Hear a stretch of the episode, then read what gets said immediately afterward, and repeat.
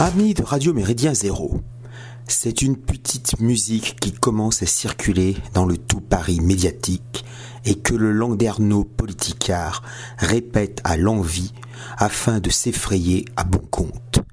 2027 verrait l'élection de Marine Le Pen à la présidence de la République. Les ultramodernes augures expliquent cette prédiction par des analogies. Après deux mandats, Barack Obama, qui, s'il avait pu se présenter encore, aurait effectué un troisième puis un quatrième mandat, a laissé la place à Donald Trump.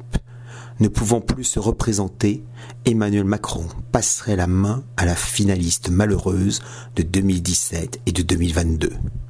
Cette hypothèse hardie se base sur une gauche unie ou non absente du second tour, des républicains en coma dépassé, et surtout une majorité présidentielle éclatée en plusieurs candidats.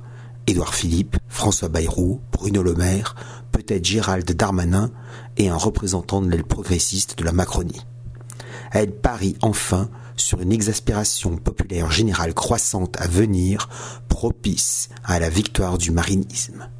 Mais le scénario envisagé ne s'arrête pas en 2027. Il intègre l'échéance présidentielle suivante avec une nouvelle candidature d'Emmanuel Macron, âgé de 55 ans. il reviendrait à l'Élysée effectuer un nouveau décennat. Observons le tumulte permanent suscité par une opposition protéiforme qui a paralysé, parasité et éclipsé l'action de Trump et du Brésilien Jair Bolsonaro. Aujourd'hui, l'Italienne Giorgia Meloni montre toute la difficulté de diriger un pays occidental quand on ne provient pas entièrement des cénacles officiels. La médiacratie, l'opposition de gauche, la haute administration et la magistrature l'encerclent et l'empêchent de conduire la politique pour laquelle elle a été élue. En quatre mois, la présidente de Frères d'Italie est revenue sur ses promesses électorales, applique une politique dans la stricte continuité de Mario Draghi et se doit de composer avec la Commission de Bruxelles qui sait que le rapport de force joue en sa faveur. Malgré une éventuelle majorité absolue au Palais Bourbon, Marine Le Pen à l'Élysée serait ligotée et surveillée par le Conseil constitutionnel, la Cour de cassation, la Cour de justice de l'Union pseudo-européenne, la Cour européenne des droits de l'homme, le Conseil d'État, les réseaux d'influence qui noyautent la fonction publique, les syndicats, la médiacratie, l'ONU, l'OTAN, etc soit elle renoncerait à des pans entiers de son programme déjà bien léger, ce qui plongerait la France dans la déception, le marasme et la dépolitisation, soit son expérience présidentielle s'achèverait à la Mohamed Morsi, en référence au président islamiste égyptien, renversé au bout d'un an en 2013, ce qui inciterait un prompt retour de son prédécesseur à la tête de l'État. Une autre spéculation excite les commentateurs politiques, à savoir le risque de dissolution de l'Assemblée nationale. Emmanuel Macron s'irrite de ne plus disposer de majorité absolue. Il aurait la tentation de déclencher des législatives anticipées au premier prétexte trouvé. Or, les circonstances présentes ne se prêtent guère à cette manœuvre politicienne. À partir de septembre 2023, se déroulera dans l'Hexagone la Coupe du Monde de rugby difficile d'être en campagne électorale à ce moment-là.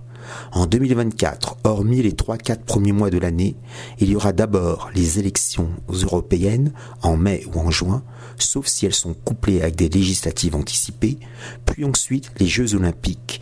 Leur fin constituerait une assez bonne fenêtre de tir à la condition que les JO soient un succès indéniable sur lequel le chef de l'État puisse s'appuyer il n'est pas certain que cette manifestation dispendieuse réussisse au regard de l'état des transports publics parisiens, de l'organisation de l'événement et de la sécurité. Un effet surmultiplié Stade de France avec ses méchants anglais agresseurs d'honnêtes racailles du 9-3 est fort prévisible. En cas de dissolution, l'Assemblée nationale conserverait peut-être une majorité relative, ou bien hypothèse plus improbable, consacrerait la victoire du RN.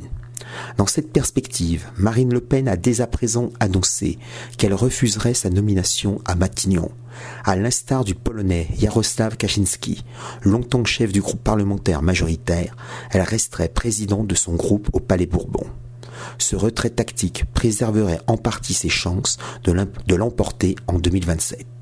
Cependant, tout gouvernement RN subirait les entraves énoncées précédemment et vivrait une cohabitation éprouvante avec un président prêt à tout pour le faire dérailler, quitte à redissoudre la Chambre basse dès la carence d'une année révolue la funeste révision constitutionnelle de 2008, voulue par Nicolas Sarkozy et adoptée de justesse par le Congrès à Versailles, qui empêche tout troisième mandat présidentiel consécutif, fige les initiatives de l'actuel locataire de l'Élysée. Sans cette contrainte stupide, preuve flagrante de l'américano-latrie de l'ancien maire de Neuilly-sur-Seine, Emmanuel Macron pourrait démissionner, être réélu, dissoudre l'Assemblée de juin 2022 et, cette fois-ci, obtenir une majorité absolue. Toutefois, s'il démissionne au cours de son second mandat, pourrait-il immédiatement se représenter en considérant que l'intérim de la présidence de la République par le président du Sénat compte pour un mandat? Les constitutionnalistes divergent sur la réponse apportée. Une minorité avance que sa candidature serait légitime et invoque un avis du Conseil d'État rendu le 25 octobre 2022 saisi par le gouvernement à propos de la présidence de la Polynésie française et de la possibilité qu'un président puisse exercer un troisième mandat, alors que la loi organique interdit plus de deux mandats consécutifs de cinq ans chacun, le juge administratif explique finalement que la disposition s'entend comme limitant à deux mandats successifs de cinq ans complets l'exercice de la présidence de la Polynésie et qu'une personne ayant exercé deux mandats successifs, dont l'un est inférieur à cinq ans, peut légalement briguer un troisième mandat.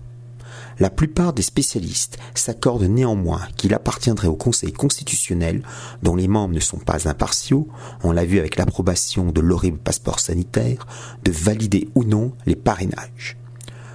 Histoire de terrifier leurs quelques lecteurs bien pensants à peu de frais, la grasse presse et les prescripteurs d'opinion convenus échafaudent volontiers de vaines supputations politiciennes.